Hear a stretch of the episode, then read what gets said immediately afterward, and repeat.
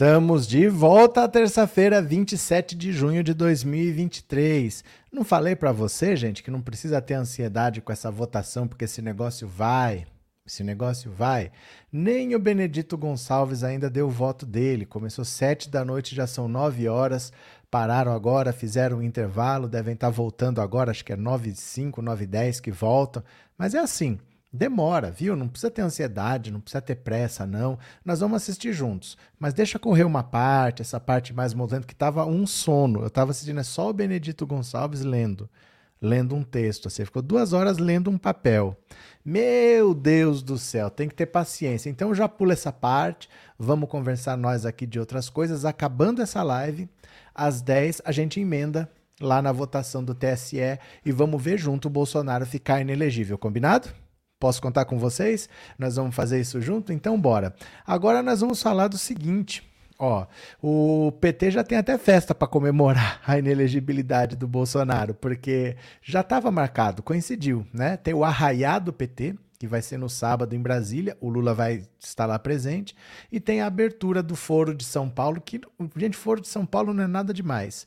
São países da América Latina, são partidos de esquerda da América Latina que de vez em quando, uma vez por ano, uma vez a cada dois anos, se reúnem para conversar.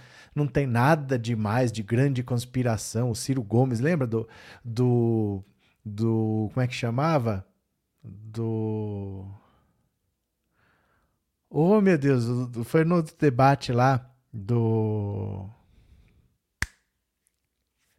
Esqueci o nome daquele doidinho que foi perguntar pro Ciro Gomes da Ursal. Como é que era o nome dele? Do. Cês, me lembra o nome dele aí? Ai, me lembra, você sabe de que eu tô falando. Do cara que desistiu da eleição, Daciolo, obrigado, é esse mesmo. O Daciolo perguntou pro Ciro Gomes o que, que era o plano Ursal, já que o Ciro Gomes tinha sido um fundador do Foro de São Paulo, e o Ciro falou: nunca ouvi falar do plano Ursal e não sou fundador do Foro de São Paulo. Foro de São Paulo não é nada demais. É só uma reunião de partidos de esquerda da América Latina. É como se fosse uma conferência, é como se fosse um congresso. Eles se reúnem, trocam ideias, assim. É só isso, não tem nada demais. Não existe plano ursal, não tem nada do grande cabo Daciolo. É esse mesmo. Obrigado a todo mundo que lembrou. Não sei como é que eu esqueci do nome do Daciolo. Agora, vai ter o Foro de São Paulo agora, que não é nada demais mas vai ter a presença do Lula na abertura, também é a ocasião para comemorar a inelegibilidade do Bolsonaro, que se não vier hoje, vem amanhã, mas a gente vai acompanhar juntos. Pode ser? Pode ser? Cadê? O, Unasul e Ursal é a mesma coisa? Não é a mesma coisa, porque a Unasul existe, a Ursal não existe. A Ursal não existe, não existe Ursal. Não existe ursal, não existe ursal. Só o Daciolo que inventou isso daí. A única diferença é que uma existe e a outra não. Beleza? Vamos lá, vamos ver aqui, ó, a comemoração. Ó, venham comigo, venham comigo. Bolsonaro inelegível será celebrado no Foro de São Paulo e no Arraiá do PT. Olha só. Duas festas petistas são anunciadas para o final de semana em Brasília. Nesta quinta, será aberto o Encontro do Foro de São Paulo, um evento que reúne lideranças de partidos de esquerda de toda a América Latina e Caribe. Está confirmada a presença de Lula na abertura. O foro segue até domingo. No sábado, acontece o Arraiá do PT, outra festa com a presença de Lula, com ingressos que variam de 300 a 5 mil. Entenda uma coisa, quando você fala isso aqui, ó, nossa, por que, que você vai cobrar tão caro pela entrada numa festa? Não, não é uma festa. É um, uma, é um evento para arrecadação de dinheiro. É como se fosse assim. Eu vou tentar fazer um exemplo para você perceber. Imagina, por exemplo, que eu tenho um, um, uma casa assistencial então eu cuido de crianças carentes. Eu tenho lá 20 crianças carentes e eu preciso de um dinheiro. Então o que, que eu faço? Ó, vou fazer um jantar e esse jantar vai custar 500 reais por pessoa. Ah, por que, que o seu jantar custa isso? Não, não estou vendendo o jantar. Eu estou arrecadando doações. E a maneira de eu chamar a atenção de vocês é a seguinte: eu vou fazer um jantar, nós vamos estar tá lá junto, as pessoas que vão colaborar vão estar todas lá e cada uma vai dar 500 reais. Então, no fundo, não é pelo jantar, é porque eu estou arrecadando 500 reais de cada um interessado para essa minha obra assistencial. Vocês entenderam? O objetivo não é dar um prato de comida e cobrar 500 reais. O objetivo é conseguir uma doação de 500 reais. Então é isso. O arraiado do PT é uma festa que vai ter lá, mas para as pessoas que quiserem contribuir, ninguém é obrigado aí, ninguém é obrigado a contribuir, mas o objetivo é arrecadar.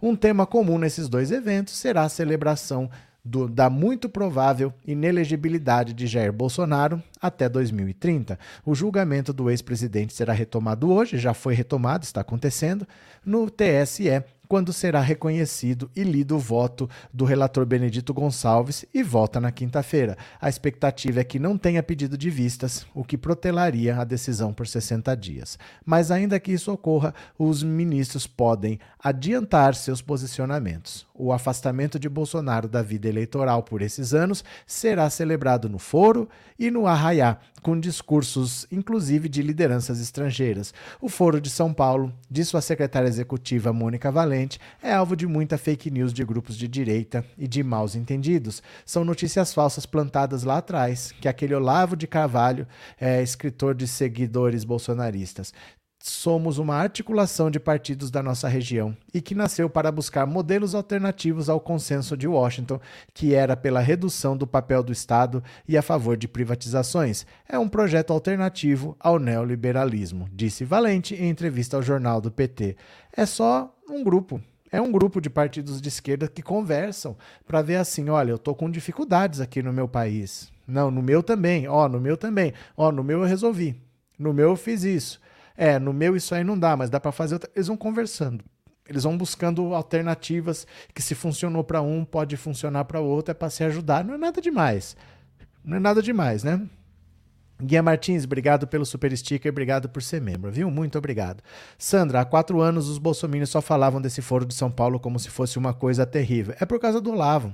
O Olavo de Carvalho que falava sempre desse foro de São Paulo. Gente, se o foro de São Paulo tivesse esse poder, seria até bom. Cadê? É, Maria Inês, boa noite a todos. Santo André, bem-vinda. Cadê? Marlene, boa noite a todos. Campo Largo, pronto. Cadê? É, Celso, o bagulho tá escuro, eu não consigo ler. Que bagulho tá escuro? É bem fácil entender, né? O bagulho tá escuro, eu não consigo ler. Não sei que bagulho tá escuro. Todo caso, se for a notícia, eu leio. Eu leio para vocês, né? Boa noite, Marlene de Neuza Del Conte, vizinha, pronto. É, Neuza e os bolsomínios gaúchos que deixaram toda a herança pro Neymar. Ai, meu Deus. Não autonomia do Banco Central e fora Campos Neto já. Paulo Silva, pronto. Tem mais notícia aqui, viu? Tem mais. Por falar em Lula, olha, Lula e Janja retomam lives, mas só um usa a TV Brasil. Olha só. Três meses após ter ter se tornado alvo de processos por ter usado as instalações da EBC para realizar uma transmissão ao vivo, a primeira-dama retomou o projeto Papo de Respeito nesta segunda-feira. Dessa vez, no entanto, Janja se limitou a utilizar uma estrutura caseira. Diretamente do Palácio do Alvorada, residência oficial da presidência, a primeira-dama conversou com a ministra da Cultura Margarete Menezes e o secretário executivo Márcio Tavares sobre a Lei Paulo Gustavo. Em transmissão que durou mais de 40 minutos, eu vi ontem, viu? Foi, eu vi no Instagram. Janja utilizou o seu perfil no Instagram, exatamente isso, e as funções da própria plataforma para a interação com a sua convidada. Ela afirmou que nessa quinta-feira fará o mesmo com a influenciadora Nath Finanças. Em encontro previsto para as 19h30, o tema será o Desenrola Brasil, programa lançado pelo Ministério da Fazenda que vai possibilitar a renegociação de dívidas. Desde o início de suas transmissões semanais, Lula reacendeu a polêmica iniciada por Janja é, sobre a promoção do governo através de maquinário público. Nessa terça-feira, a terceira edição do Conversa com o Presidente foi novamente transmitida no canal 2 da TV Brasil, nas redes sociais e na televisão. Em março desse ano, a primeira-dama se tornou alvo de processos na, TV, na Justiça Federal quando lançou o papo de respeito na estrutura da TV Brasil. Opositores do governo entraram com ações sob a alegação de que a presença de que a presença de que o conteúdo, ó, eu falo para vocês o copia e cola, ó o copia e cola, de que a presença de que o conteúdo teria ferido a autonomia da EBC e violado o princípio da impessoalidade no poder público. Na ocasião, o programa utilizou as dependências da emissora em Brasília e, além de Janja, contou com a participação da ministra das Mulheres, Cida Gonçalves, e da atriz e apresentadora Luana Xavier. Já nessa terça-feira, Lula filmou conversa com o presidente direto do Palácio da Alvorada, mas contou com o apoio técnico da emissora. A ideia do projeto da primeira-dama é seguir ouvindo pessoas influentes dentro e fora do governo para tratar de programas e temas relevantes para a gestão a cada 15 dias. Na transmissão desta segunda-feira, Janja manifestou o interesse de ouvir a ministra Margarete Menezes novamente para tratar da Lei Rouanet. Então, olha só.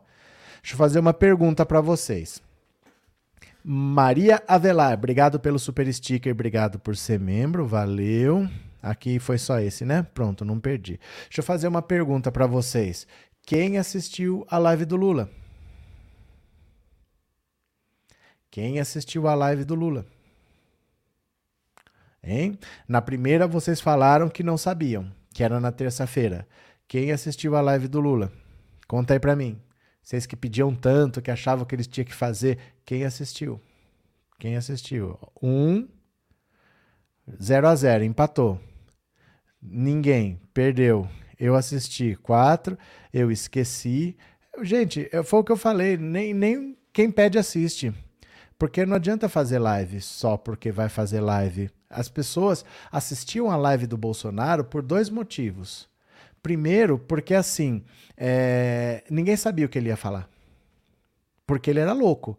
Uma hora ele estava tomando um copo de leite, que era um gesto de supremacia branca. Outra hora ele disse que tinha uma prova de fraude na justiça eleitoral. Outra hora ele trouxe o sanfoneiro para tocar asa branca lá, não sei das quantas. Ele fazia umas coisas que não tinha nada a ver. Então, sempre ia acontecer alguma coisa lá. Se você faz uma coisa mais normal, já não tem tanto interesse. Agora ele fazia uma coisa que era excêntrica. E o segundo é por causa da da, da loucura mesmo das coisas que o Bolsonaro fala. Porque além dele fazer coisas sem sentido, mas mesmo quando ele está falando uma coisa, ele despiroca. Ele está falando de um assunto aqui, mas ele despiroca e fala uma coisa doida. Então as pessoas queriam ver a bizarrice. As pessoas queriam ver a bizarrice. Vê se vocês entendem. Não é porque uma música é muito ouvida que ela é muito boa. Hoje em dia, cada vez mais, o que faz sucesso Pode ter vários motivos. Uma das músicas mais tocadas que pode ter por aí, às vezes você vai descobrir que é caneta azul, azul caneta, caneta azul. E as pessoas assistem aquilo porque acham de tão horrível, acham engraçado. Vai ter público para isso. De tão patético, acham engraçado. Não é necessariamente porque é bom. E às vezes a gente fica comparando quantidade de visualização com quantidade de like. Às vezes quem está assistindo está rindo. A live do Bolsonaro era muito isso, era muita gente que assim, primeiro, idolatria cega. Bolsonaro tinha pessoas apaixonadas por ele que simplesmente assistiam porque era ele, não estavam nem aí porque estava acontecendo, estavam só lá na live do Bolsonaro porque queriam estar tá na live do Bolsonaro, gente cega. E também muita gente para ver a podridão, para ver a loucura, para ver a, a falta de senso. O número hoje não é uma medida simples assim da quantidade de sucesso que a pessoa faz. Muito dessas visualizações, cada vez mais, é pelo bizarro.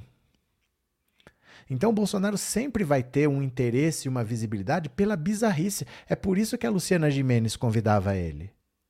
Por isso que o CQC convidava, por isso que o Pânico convidava, porque sabia que ia ter gente querendo ver um deputado bizarro.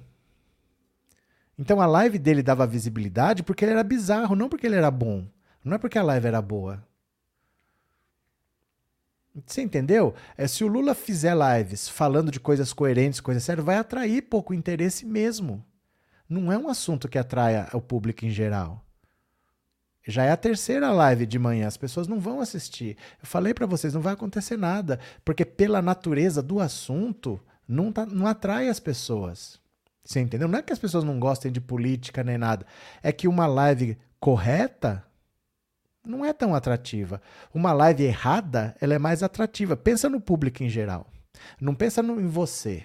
Não pensa em você. Pensa no público em geral. Se tiver passando Big Brother e não tiver acontecendo treta, ninguém assiste.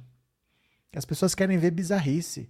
Então a live do Bolsonaro sempre vai ter muita gente, porque ele é bizarro. Não porque ele é um bom político, porque as pessoas estão preocupadas com as ideias dele. Se ele sentar e falar coisas coerentes, coisas que têm a ver, as pessoas vão parar de ir.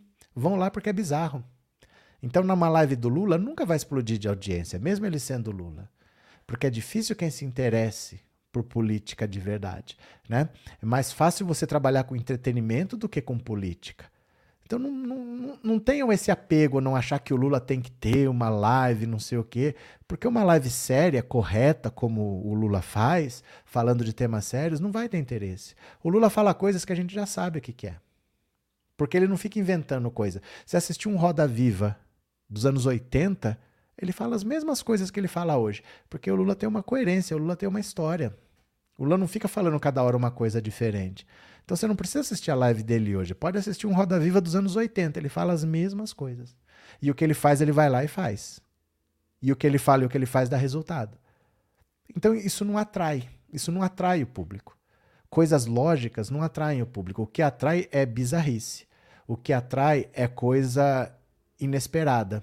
E o Bolsonaro é esse ser bizarro. Por isso que o CQC convidava. Por isso que a Luciana Gimenez convidava ele para ir lá. E por isso que a live dele dava audiência. Audiência não é sinônimo de ser bom. Vê o azul caneta, caneta azul. As pessoas assistem porque é ruim. As pessoas se atraem porque é ruim. Não é porque é bom. Então não se preocupem tanto com esse negócio da audiência, da audiência tem que fazer, tem que fazer. Porque mesmo quem pediu, que mesmo quem pediu não está assistindo. E eu falei para vocês, mesmo vocês, vocês não vão assistir, porque de fazer live, isso aí eu tenho experiência. Eu faço todo dia há anos, né? Cadê? É... Cadê? É... Boa noite, boa noite, Marlene, beleza, bem-vinda. Cadê, João? Será que a live do ex-presidente terá umas seis pessoas? Pouco provável. Não, uma live do Bolsonaro sempre vai ser cheia, porque ele é bizarro. Vocês estão pensando que aquele povo que estava lá estava interessado em informações políticas. É um povo que se interessou pela bizarrice. Sabe, é, se eu vier aqui e cada dia fizer uma coisa mais maluca que a outra, sempre vai ter gente aqui para ver qual é a maluquice que eu vou fazer. Porque as pessoas se atraem por isso, por essa coisa estranha. Isso, gente, é, é a origem do, do circo. O circo antigamente era circo só de bizarrice, né? Tinha mulher barbada, o não sei o quê, né? As coisas, era só coisa estranha, porque as pessoas se atraem por essa coisa bizarra. O Bolsonaro tem esse lado bizarro que atrai. O Lula é uma pessoa correta que vai falar de assuntos interessantes tal. Não atrai audiência. Isso não atrai, né? Isso aí não vai atrair mesmo. É normal que seja assim. É normal que seja, viu? É, Célia, o horário da live do Lula tem que ser noite, 19 horas. Esqueça. O Lula trabalha. O Bolsonaro que era um vagabundo. O Bolsonaro tinha tempo às sete da noite para fazer live. O Lula só não tem tempo como ele está cansado. O Lula tem tempo e tem disposição de manhã. O Lula jamais vai fazer uma live às sete da noite. Ele está trabalhando e ele está extenuado. É diferente. Não dá para cobrar isso dele, gente. Vocês estão querendo uma coisa que não vai acontecer. Uma live do Lula não vai atrair esse público todo que vocês estão pensando. Porque não é assim que funciona. Não é que o Lula não sabe fazer, é porque não é assim que funciona, entendeu? Regina, obrigado pelo super sticker e obrigado por ser membro, viu? Obrigado de coração, Regina, muito obrigado. É, o Ratinho cresceu na audiência falando de insanidade e besteirol. Gente, o Ratinho, hoje, ele é uma pessoa normal. O ratinho no começo, ele. Você lembra que no começo era fax? Que ele subia em cima da mesa, arrancava o fax, jogava no chão, aí ele tinha um porrete ficava batendo na mesa. É isso que atrai a audiência. Você acha que você senta lá assim, começar a falar de assuntos do dia, vamos ver as coisas? Ninguém vê. Então não é que o Lula não sabe fazer. É que isso não é o tipo de coisa que atrai a audiência. De novo, a TV Cultura eu não sei a, a, em que estado você mora, que talvez você assistia a TVE Brasil, não assistia a TV Cultura de São Paulo.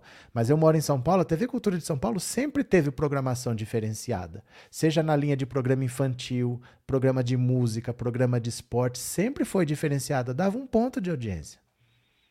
Não é por falta de qualidade, é porque as pessoas não se interessam por esse tipo de coisa. Então, não tem milagre. A live do Lula sempre vai ser isso daí, a live do Bolsonaro, que é bizarro, vai dar audiência. Não, não é uma questão política. Não é uma questão política, né? Cadê? É conheço gente que é normal, mas tem um canal e vira um maluco pra ter views. É que assim, É que virar maluco também pode dar certo por um tempo, mas acaba, né? É verdade, até na minha família gostam de coisas bizarras e não de informação. Não, informação, gente. Vocês, eu acho que vocês não têm noção de que vocês são pessoas diferenciadas. Vocês estão aqui, ó, nove e meia da noite de uma terça-feira, vocês estão falando de política. Isso é a minoria da minoria da minoria da minoria. Pode ver que essas lives que vocês acham que são de política, que vocês acham que são de política, porque eles falam que são de política. Mas são lives de entretenimento, são lives que as pessoas ficam lá. Olha só, o deputado falou tal coisa, tomou invertida, kkkk. Esse é entretenimento. É divertido, você dá risada, mas é, é entretenimento. Para querer discutir política mesmo, são poucos os interessados. Então isso é normal que seja assim. Uma live do Lula dar pouca audiência é normal. Uma live do Bolsonaro dar muita audiência é normal e não tem nada a ver com política. Tem a ver com um ser sensato e o outro ser bizarro. É, é assim mesmo, viu? Cadê? É, Sandra, os gados gostam de ver o Bozo falando palavrão, jogando farofa na perna. É. É isso, né? É, Rosemary, verdade, nessa live o presidente Lula repetiu, mas é coerente. Não, ele vai repetir sempre. Se você pegar um Roda Viva dos anos 80, ele fala as mesmas coisas. Porque, gente, se você quiser falar coisa com lógica, você não vai mudar todo dia. Você não vai mudar todo dia. Né? Eu não vou achar que hoje a Terra é plana, amanhã que é redonda, depois de amanhã que é plana, no outro dia que é redonda. Não. Você vai manter um posicionamento. Então, o Lula você já sabe mais ou menos o que ele vai falar. A diferença é que ele vai lá e faz. Mas o que ele fala, desde os anos 80, pega lá uma entrevista antiga, ele fala as mesmas coisas, né? É, Demetrios, me lembrei daquele filme antigo, As Sete Faces do Dr. Lau, o circo com atrações exóticas, bem a cara do bolsonarismo. Mas o ser humano, ele é muito assim. Ele se interessa muito pelo bizarro. Não é que ele quer o bizarro, que ele quer ser o bizarro, mas ele quer ver um pouco o sofrimento alheio. Gente, o que mais dá audiência no Big Brother é prova de resistência. Prova de resistência é o prazer de ver o outro sofrendo. Eu quero ver quem é que vai desistir por último para ficar pelo carro. Na verdade, você quer ver quem que vai sofrer mais. Você quer ver até onde a pessoa aguenta sofrer. Se alguém vai fazer xixi, se alguém vai delirar, se alguém vai dormir, vai derrubar não sei o quê. Aquilo é para ver as pessoas sofrerem. Esse tipo de programa de reality show é para ver o sofrimento das pessoas. E é isso que dá audiência. Infelizmente é isso. Não dá pra gente fugir de como as coisas são. Tem como a gente gostaria que as coisas fossem, mas é, tem como as coisas são. Não dá para fugir de como as coisas são, né? Cadê? Francisco, Bolsonaro é um palhaço, ele não tem jeito de presidente. Não tem jeito, não tem preparo, não tem capacidade. Ele não pode esperar nada, né? Cadê? É, Kátia, Lisboa entregando a idade de Demer. O que, que aconteceu? O Banco Central arregou, foi, vai baixar os juros. Vai, Eliana. Cadê? Cadê? Alva, a esquerda não tem canal de televisão, a esquerda precisa de canal de televisão urgente. A televisão reacionária divulga fake news todos os dias. Será, Alva? Será que a, a, esquerda precisa de um canal de televisão urgente? Porque me soa quase a mesma coisa que você falar assim: a esquerda precisa abrir uma locadora de fitas VHS urgente. Será que nós estamos na época de abrir uma televisão aberta? Será mesmo? Televisão? Será? 2023 o negócio é abrir televisão, será que é mesmo? Não é meio que abrir uma locadora de, de fitas VHS 2023? Será que não, não é um, um meio que já é do passado? Será que precisa mesmo? É, querendo comemorar, Andréia, bem-vinda. Bora ler mais uma? Bora ler mais uma? Bora ler mais uma? Bolsonaro diz ser, ser possível Michele se candidatar, mas não para presidente. Oh, mas, gente, candidatar-se é possível para qualquer pessoa, menos ele a partir de amanhã, que vai ficar inelegível. Mas é possível se candidatar. Vencer é outra coisa, governar é outra coisa mais difícil ainda. Ai, Bolsonaro. Embora presida o PL Mulheres se mostre uma liderança feminina, a ex-primeira-dama Michele Bolsonaro não deve se candidatar à presidência da República em 2000. Dá para acreditar que eles estão falando disso. Segundo o marido dela, o ex-presidente Jair Bolsonaro, o principal fator que joga contra a matriarca bolsonarista é a falta de experiência em cargos públicos. É, Gente, eu também. Eu seria um excelente piloto de Fórmula 1. Meu único problema é que eu nunca pilotei um Fórmula 1. Resumindo, o que ele falou aqui foi o seguinte: ó, ó. Uh, Embora presida o PL mulher, ela não deve se candidatar. O principal fator que joga contra é a falta de experiência em cargos públicos. Gente, eu seria um excelente motor, piloto de Fórmula 1. Eu acho que eu poderia vencer corrida e ser campeão. A única coisa que joga contra é que eu nunca pilotei um carro de Fórmula 1. É inacreditável um negócio desse, né? Se ela quiser, ela pode ser candidata, mas o que eu converso com a Michelle é que ela não tem experiência. Para ser prefeito de cidade pequena já não é fácil. Lidar com 594 parlamentares entre deputados e senadores não é fácil também. Eu acredito que ela não tem experiência para isso, comentou Bolsonaro. Sobre possíveis nomes para as próximas eleições, Bolsonaro aprovou um cenário em que o governador de são Paulo, Tarcísio de Freitas, representasse o seu legado. Segundo ele, o dirigente da maior capital do país é um excelente gestor. Perguntado sobre um possível apoio ao político dos republicanos, Bolsonaro afirmou que pode ser. Eu teria de conversar com ele, completou. Ah, isso é uma das coisas mais idiotas que eu já vi. Achar que Michele Bolsonaro poderia concorrer à presidência da República se ela não consegue administrar nem o próprio cartão de crédito precisa usar o cartão de crédito da amiga e precisa o Mauro Cid pagar com saque do cartão corporativo, né? Cadê? É, Márcia, difícil é Lula ter tempo para atender aos canais progressistas. Não, o Lula presidente esquece. O Lula presidente jamais terá tempo para isso, né? Eleitores de esquerda também ficam nas redes sociais, disse a Rosilda. Cadê? É, acho que o PT poderia fazer uma parceria com a TVT. Eu acho que vocês têm que entender, gente, que não vai acontecer o que vocês querem. É isso que vocês não entendem. Vocês estão querendo um objetivo que não vai acontecer. Vocês querem uma grande coisa de comunicação que convença todo brasileiro que Lula é bom e as pessoas parem de criticar. No fundo, o que está no coração de vocês é isso. Eu quero que todo mundo saiba que o Lula é bom e pare de criticar. Isso não vai acontecer. Porque para ele fazer uma parceria com a TVT para falar com a esquerda, não precisa. Não precisa. E para falar com a direita, não adianta. Não adianta. A direita vai ser opositora ao Lula, não é porque o Lula não tem capacidade, é porque ela tem os objetivos dela. O Lula tem uns objetivos. A direita tem outros, então ela vai sempre ser oposição ao Lula. Não adianta falar com ela porque o objetivo dela é outro. E aí com a esquerda não precisa falar.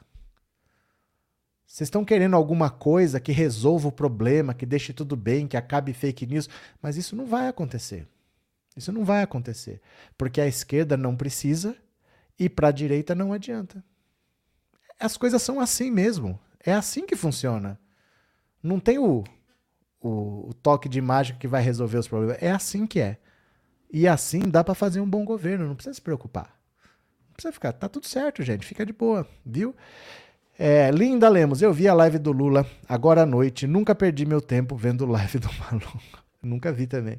Regina, a esquerda deveria patrocinar os influenciadores de esquerda, já estaria de bom tamanho. Não, mas é que assim, ó. Fiquem tranquilos com isso, gente. Fiquem tranquilos com isso.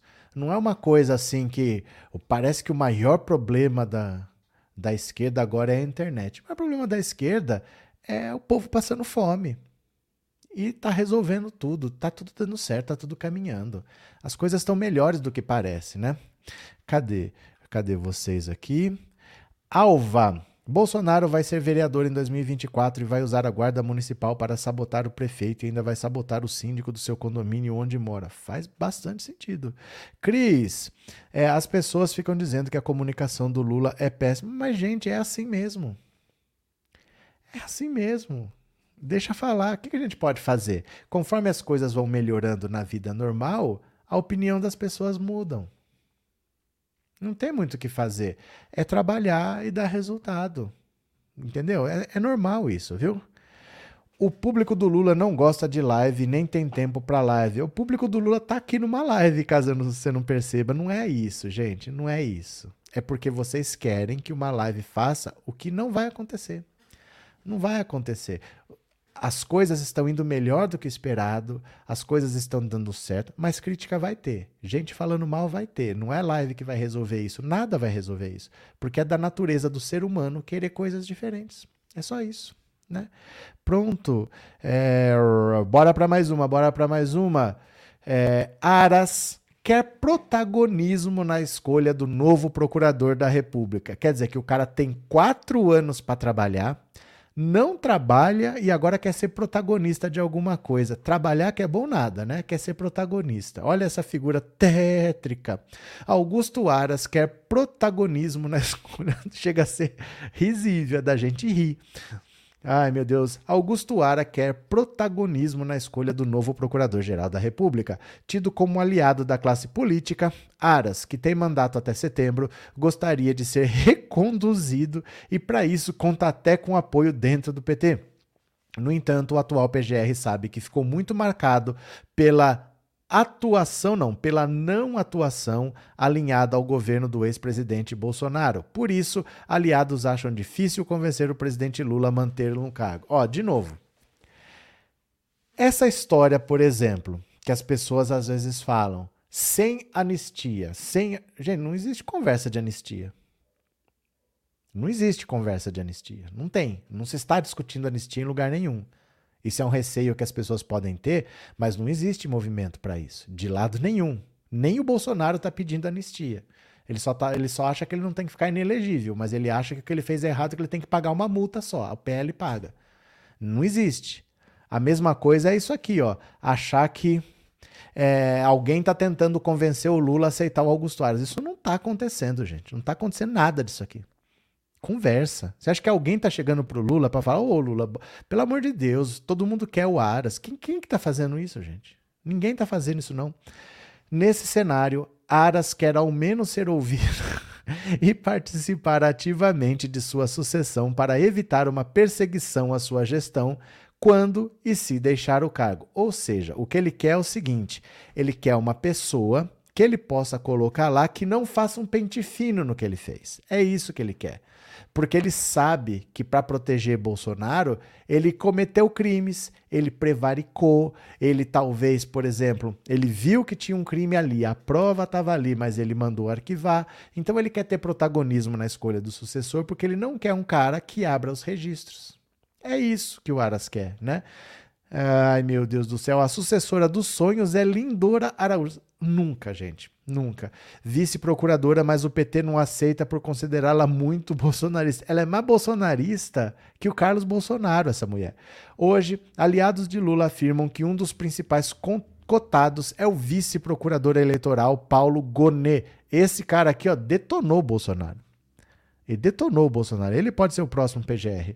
Aras não vetaria nome nenhum segundo interlocutores, mas prefere Carlos Figueiredo dos Santos, subprocurador-geral da República, ou Humberto Jacques Medeiros, que já ocupou esse cargo. Ele não vetaria, ele não tem o poder de vetar, ele não tem poder de veto. Ele simplesmente vai sair e vai entrar alguém no lugar dele. Ninguém vai perguntar se ele aceita, se ele não aceita. Fato é que ninguém fala em seguir lista tríplice, relação de nomes elaborada pela Associação Nacional dos Procuradores da República. Cadê? A partir da consulta aos integrantes da classe e que foi utilizada por presidentes anteriores, inclusive Lula, para a escolha do indicado para a PGR. Ai, meu Deus do céu. Gente, esquece isso daqui. O Lula vai escolher quem ele quiser, não vai nem dar trela pro Augusto Aras. Mas não vai dar nem conversa, não tem esse papo. Não tem esse papo, ele não vai vetar ninguém porque ele não tem poder de veto. O mandato dele acaba, ele sai em setembro. Aí o Lula indica quem ele quiser e acabou. É só isso, né? Aí o Augusto Aras quer, quer escolher o sucessor, porque está com medo que revirem os arquivos, né? É, Daniela, depois com o Lula, a churrasqueira está trabalhando muito. Baixou o preço da carne, né? Verdade. É, Luciana, boa noite, bem-vinda. Denise, esse Aras é muito cara de pau. É, não dá nem para falar, né? Elieide, deixa o Ara se iludir, coitado. Vai ver, ele quer a lindora. Ele quer alguém que não revire o arquivo. Ele quer alguém que não queira. Sabe aquele negócio? O cara abre assim o, os armários, tudo, bota tudo no chão. Pronto, desceu tudo, baixou tudo, botou tudo no chão. Agora vamos ver o que fica e o que vai pro lixo. E se começar a procurar nas coisas que o Ara fez, vai achar coisa ali, né? Sandra, obrigado pelo super sticker, obrigado por ser membro. Sandra, muito obrigado, viu? Valeu. Messias, a esquerda sempre foi a minoria nesse país. Lula sempre foi odiado e perseguido, mesmo assim foi e será o novo e o maior presidente desse país. Nada disso impediu Lula de fazer bons governos. Sempre foi difícil sempre foi na dificuldade, mas sempre foi possível e sempre foi feito. Então, eu vejo, ai, tem que tirar esse Lira, tem, gente, se não for o Lira vai ser outro. Porque é assim mesmo, é, é a política é difícil, né? É assim, a gente não vai ter paz. Ai, agora... acabou. Até que enfim, agora vamos ter paz. Não vamos. A luta é constante, isso aí é parte da vida. Então nós estamos aqui para lutar, estamos lutando. Das últimas seis eleições vencemos cinco só não vencemos todas porque não deixaram o Lula disputar, né? Teve um grande acordo nacional com o Supremo com tudo. Então vamos lutar, é assim mesmo, tá tudo bom. Valeu, Messias, obrigado pelo superchat. Professor Elias, se os arquivos do Aras estão sujos, imagino da Lindora. Esse pessoal agora vai ter que se ver, né? Quem sabe, quem fez sabe o que fez. Eles têm suas razões para ter suas preocupações, porque quem fez sabe o que fez. Agora ele está preocupado em indicar o sucessor. Tá bom. Valeu, professor Elias. O que a gente quer é que, é que revire os arquivos do Aras. Ele sabe. Ele sabe. Porque tudo tem registro. Gente, arquivo não é um papel, viu? É tudo fica registrado em sistema. Então, a partir do momento que, ó, arquivei, não sei o quê, não some, não vai pro lixo. Tá lá no sistema o que tinha, o que não tinha, como o processo foi levado. Você acha tudo. Você acha tudo, né? Cadê? DAC. Aras não tem que querer, tem que entrar em um, tem que entrar um que revire todos os processos que ele não pôs para correr. Então, com certeza vai entrar alguém que vai baixar tudo e vai ver o que tem lá, o que não tem. Esse é o medo dele, né? Bora para mais uma, bora para mais uma. Cresce a chance do procurador que atuou na ação contra Bolsonaro para ser o novo PGR. É esse aqui. É esse aqui, ó. Depois da atuação na última quinta-feira no julgamento da ação contra Bolsonaro no TSE, o vice-procurador-geral eleitoral Paulo Gonê Branco entrou no foco de emissários do presidente Lula. Aliado do petistas iniciaram uma campanha ainda tímida para fazer dele o próximo PGR. O mandato de Augusto Aras termina em setembro, então falta julho e agosto. Setembro acaba. Até lá, Lula precisa escolher um novo comandante da PGR. Segundo fontes próximas ao presidente, Lula ainda não escolheu o sucessor de Aras. Ele estaria mais preocupado com o próximo ministro do STF, que vai substituir Rosa Weber, com aposentadoria prevista para o início de outubro. Gonê Branco tem boa relação com ministros do TSE e teria a aprovação do presidente da Corte, Alexandre de Moraes, para chefiar a PGR. O procurador emitiu um parecer pela condenação de Bolsonaro. No primeiro dia de julgamento, ele repetiu a posição diante do plenário. O evento, não obstante em sua primeira instância, foi deformado de forma eleitoreira traduzindo desvio de finalidade, disse Gonê sobre a reunião de Bolsonaro com embaixadores estrangeiros. No evento, o então presidente atacou a credibilidade do sistema eleitoral.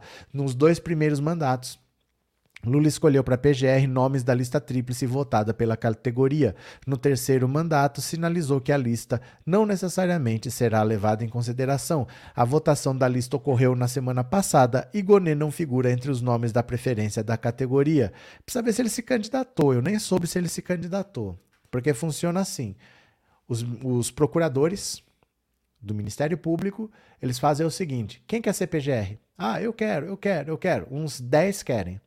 Aí você faz uma eleição, vota nesses 10 aí. Quem que você quer? Os três primeiros formam essa lista tríplice que é levada para o presidente. Ele não é obrigado a seguir, ele segue se ele quiser. Eu não sei nem se ele disputou, se ele teve interesse, se ele fez campanha, se ele pediu voto. Mas o Lula não vai seguir a lista tríplice. Ninguém seguiu a lista tríplice, só Lula e Dilma na história desse país. O Temer, ele escolheu dentro da lista tríplice, mas o Lula e a Dilma pegavam o primeiro. Fosse quem fosse, pegavam o primeiro. O Temer escolheu dentro da lista tríplice, mas já não pegou o primeiro. E o Bolsonaro mandou pastar. O Fernando Henrique não seguiu lista tríplice nenhuma, né? É, José Luiz, o Aras, podre nojento, cara de pau. Lula jamais conduzia um lixo desse a PGR. É, Ricardo, Lula precisa conversar muito com o novo candidato a PGR, pegar todas as informações com aliados e para, não pode dar tiro no pé, igual as outras vezes dele e da Dilma. Ricardo, é que assim, não é uma questão de dar tiro no pé igual ele a Dilma, porque eles também conheciam as outras pessoas. Presta atenção. O, a maior mágoa que o Lula tem é porque quando ele estava em Curitiba, é, o irmão dele, o Vavá, faleceu e não era simplesmente um irmão, porque ele criou o Lula como se fosse o pai. Então, assim, era ao mesmo tempo irmão e pai.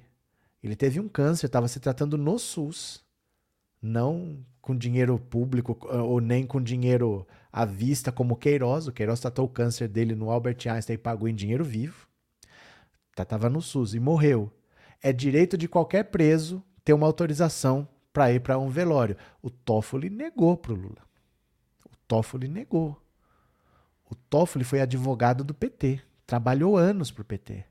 Não é falta de conhecer, não é falta de contato. Não foi um nome que indicaram. Ele trabalhou anos com o PT. Aí ele foi AGU, ele foi advogado-geral da União, ele foi ser advogado da presidência da República. Trabalhou com o Lula também quando o Lula era presidente. Aí o Lula indicou o Toffoli para ser PGR. O cara fez isso com ele. O Faquin não é alguém que indicaram e virou tiro no pé. O Faquin era advogado do MST.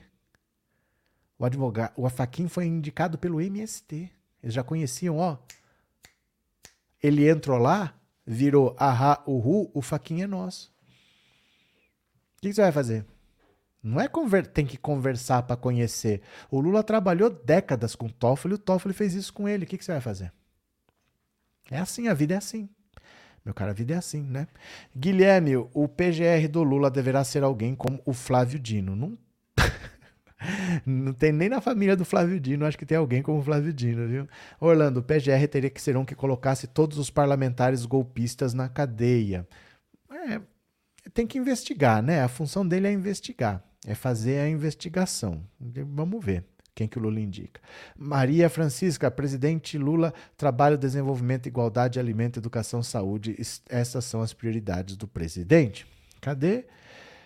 Ricardo, Toffoli foi o maior traidor do direito, não só do Lula e da Dilma. Precisa colocar alguém que seja defensor da democracia. Então, é, é difícil isso.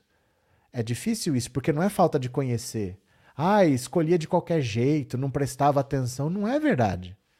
O Lula trabalhou 20 anos, pelo menos, ao lado do Toffoli. Ele conhecia o Toffoli como advogado, prestando serviço ao PT, e depois como AGU. Ele foi advogado-geral da União, antes trabalhou com o Lula lá. Ele, o Lula indica ele para o STF e o cara faz isso com o Lula. Já pediu perdão duas vezes, o Lula não aceita. É a maior mágoa da vida dele, porque é direito. É direito, não é questão de eu eu decido. Eu não decido, é direito. É direito. Não deixaram, né? Cadê? Sim, STF.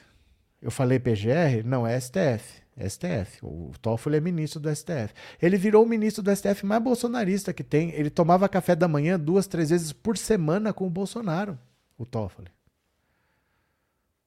O Toffoli usou da amizade com o Bolsonaro para desarticular a CPI da Lava Toga, que era a promessa de campanha do Bolsonaro fazer a CPI da Lava Toga para investigar o Supremo. Era a promessa de campanha dele.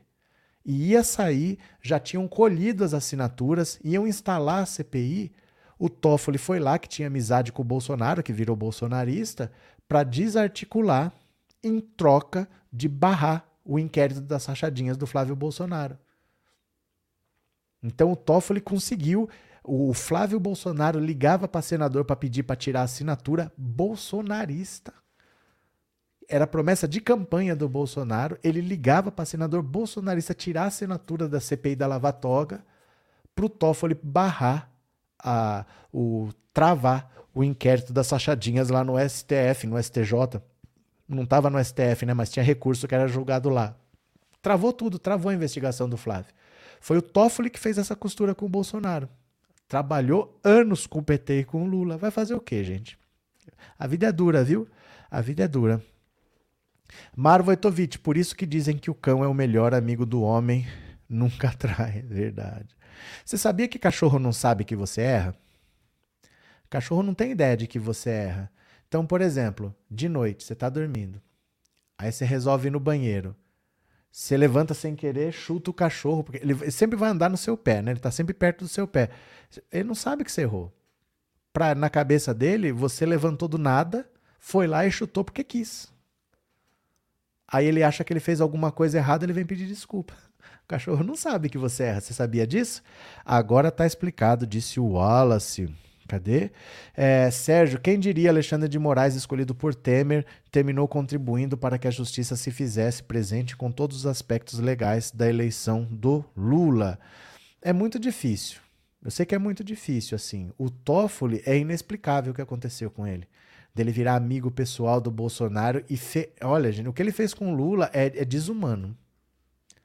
É desumano, porque eles sabiam que eles estavam prendendo o Lula para tirar da eleição. Então, pelo menos o lado humanitário é o irmão dele. Não é porque era o Lula, qualquer preso teria esse direito. Qualquer preso, isso é lei.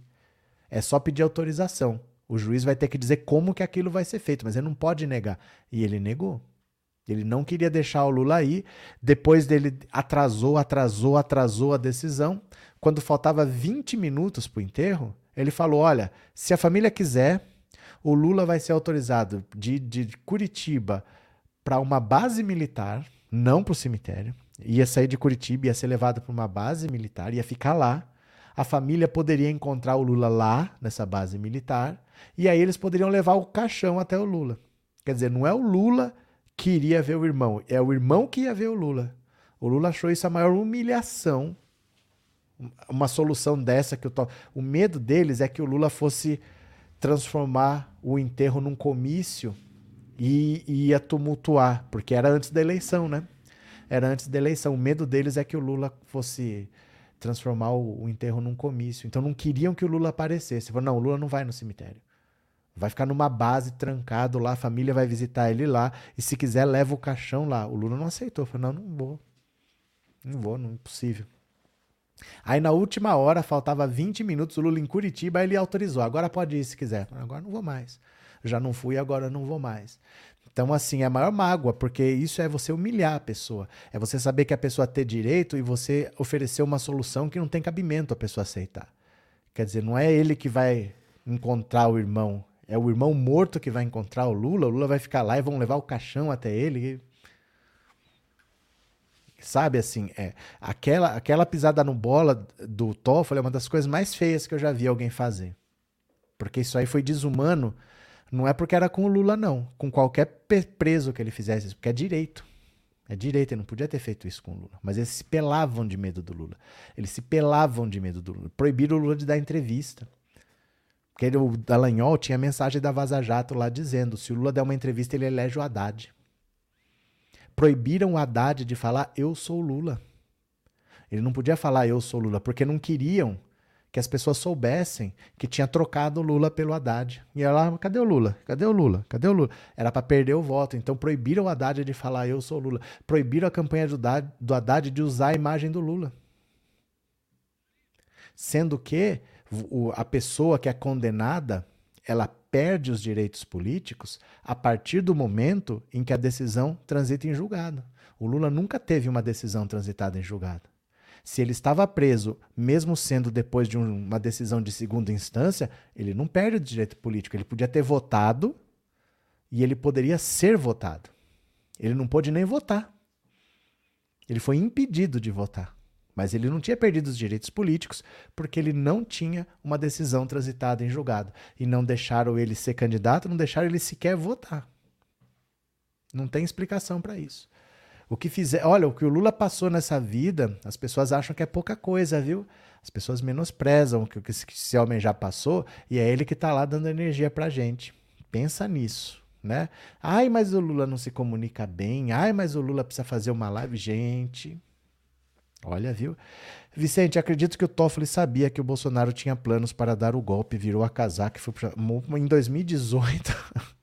Isso é prever o futuro. Né? Bolsonaro acabou de tomar posse, ele sabia que ele tinha um plano de dar um golpe. Vou...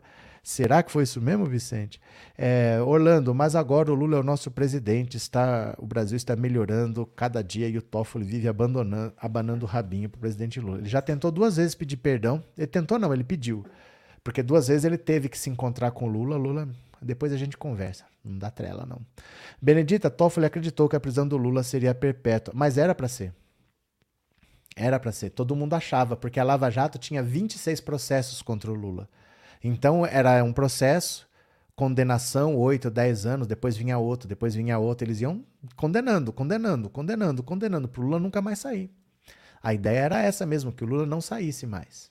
Se não é assim. É, o, o Sérgio Moro ele cometeu muitos erros e muitos crimes durante o processo. Então, muita ponta ficou para trás, uma hora ia começar a aparecer. E aí vieram as mensagens da Vaza Jato. Não foram só as mensagens, porque o Sérgio Moro ele cometeu crimes mesmo para prender o Lula. Ele cometeu irregularidades gravíssimas. E tudo isso, uma hora ia aparecer. Eles tiveram que voltar atrás e reconhecer muita coisa. Porque foi tudo ilegal. Foi tudo ilegal. Mas a ideia deles é que fosse definitivo, que Lula ia ficar preso, preso, preso, preso, preso, né? É, Adão, boa noite, professor. Depois de 30 anos, a justiça está sendo feita contra o Bozo. Vamos ver, está começando. Sandra, não ligaram para tudo de legal que fizeram contra o Lula. Cadê? Felipe, o Toffoli está na mesma, assim como o Bozo e o resto do gado infeliz. Depois dessa mega chute que o Lucas deu nele, estão tudo agora com a cara grande. Não, é verdade, mas é que assim, é que o que o Lula passou é difícil um ser humano que suporte. É difícil um ser humano que não tente se matar. É porque a gente não tem ideia do que é ficar preso. Não é que você não vai sair de casa. Eu não saí de casa hoje. Mas eu não tô preso. Se eu quisesse ter saído, eu saía. Eu comi o que eu quis, na hora que eu quis. Né? Não é assim, te dão uma comida que você não escolheu na hora que eles querem. Então, tem a hora de comer, vão te dar a comida que você quiser, tem a hora que é o banho de sol, não, não é diferente. É diferente você não sair de casa e você ser preso. A gente não sabe o que é ser preso. Passar um ano sem ter data.